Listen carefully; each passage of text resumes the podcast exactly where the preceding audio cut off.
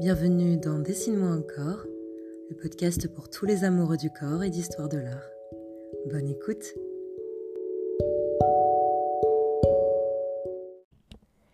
Je sais, je sais, vous allez vous dire que je radote. Mais comment ne pas faire un épisode sur cette thématique qui me passionne? Qu'on se le dise, je ne suis pas la seule. Et si le Musée des Arts Décoratifs a décidé de consacrer sa nouvelle exposition sur le cheveu et le poil, c'est bien parce que le sujet est diablement intéressant.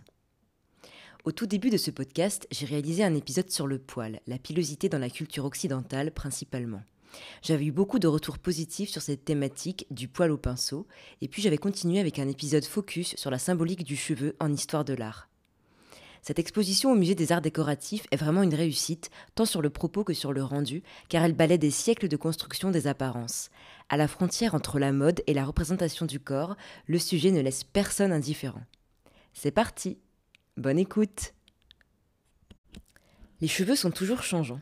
Ils poussent, se font couper, repoussent, la plupart du temps bien entendu, peuvent changer de couleur, de forme, peuvent être décorés, habillés, cachés. Les poils aussi sont soumis à des règles évolutives.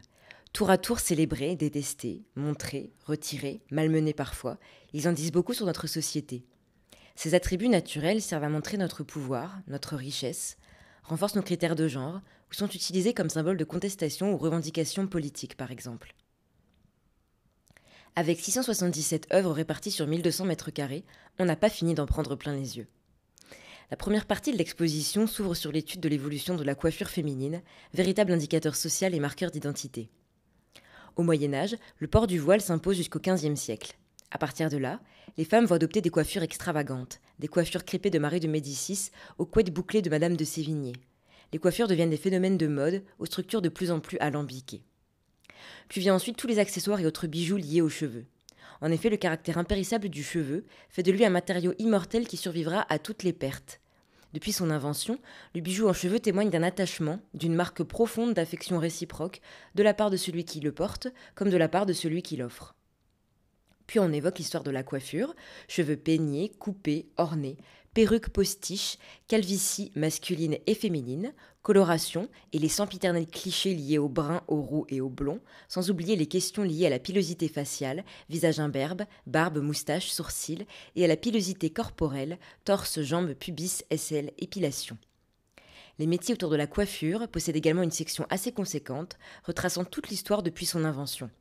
On apprend aussi que la haute coiffure est reconnue comme un art à part entière dès 1945, un savoir-faire français marqué par des grands noms de la coiffure comme Guillaume Guglielmi, Monsieur Antoine, Rosie et Maria Carita ou bien Alexandre de Paris. J'ai particulièrement aimé le florilège d'objets que l'on retrouve autour du traitement du poil et du cheveu.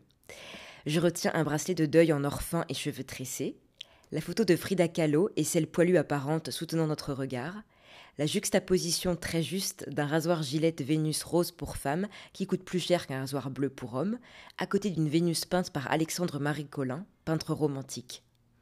Mais aussi l'inquiétante tête à coiffer, utilisée pour accueillir la perruque en poil pubien des maîtresses du roi Charles II, symbole d'un des plus grands clubs libertins british, perruque disparue dans la nature depuis les tenues spectaculaires, faites à partir de cheveux par des grands noms de la mode contemporaine, tels que pour n'en citer que trois, Alexander McQueen, Martin Margiela ou Josephus Timester. Au niveau du traitement du cheveu, je retiens également le travail d'orfèvre du styliste barcelonais Alexis Ferrer, qui imprime numériquement des photographies sur le cheveu en faisant de véritables œuvres d'art. J'ai aussi particulièrement aimé, en fin de parcours, le travail de l'artiste ivoirienne Laetitia Ki, qui réalise des sculptures à partir de ses cheveux tressés. À travers ses œuvres, elle dénonce le harcèlement sexuel ou les violences policières. Une grande ampoule, le continent africain, les doigts d'une main, un homme de profil. Je vous conseille vivement de suivre son compte Instagram.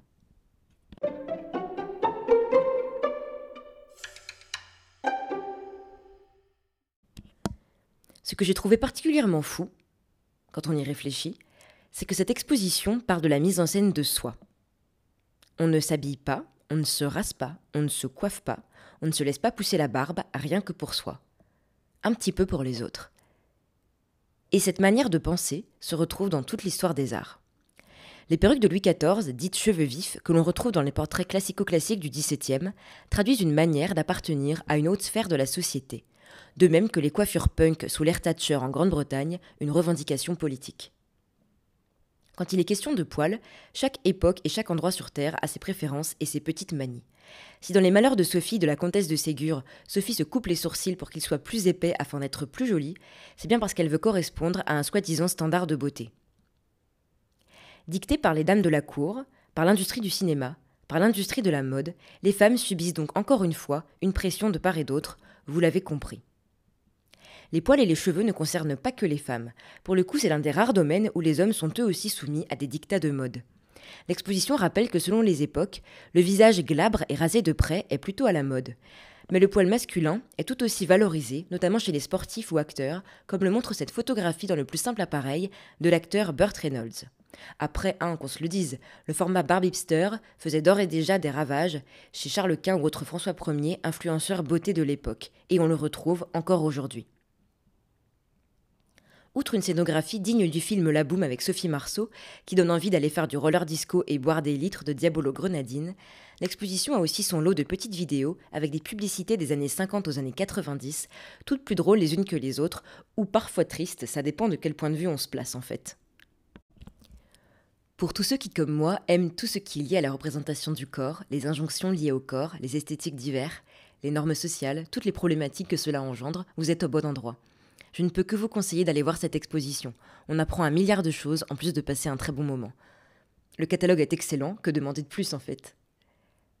Cette exposition est ouverte depuis le 5 avril et ce jusqu'au 17 septembre 2023 au Musée des Arts Décoratifs à Paris.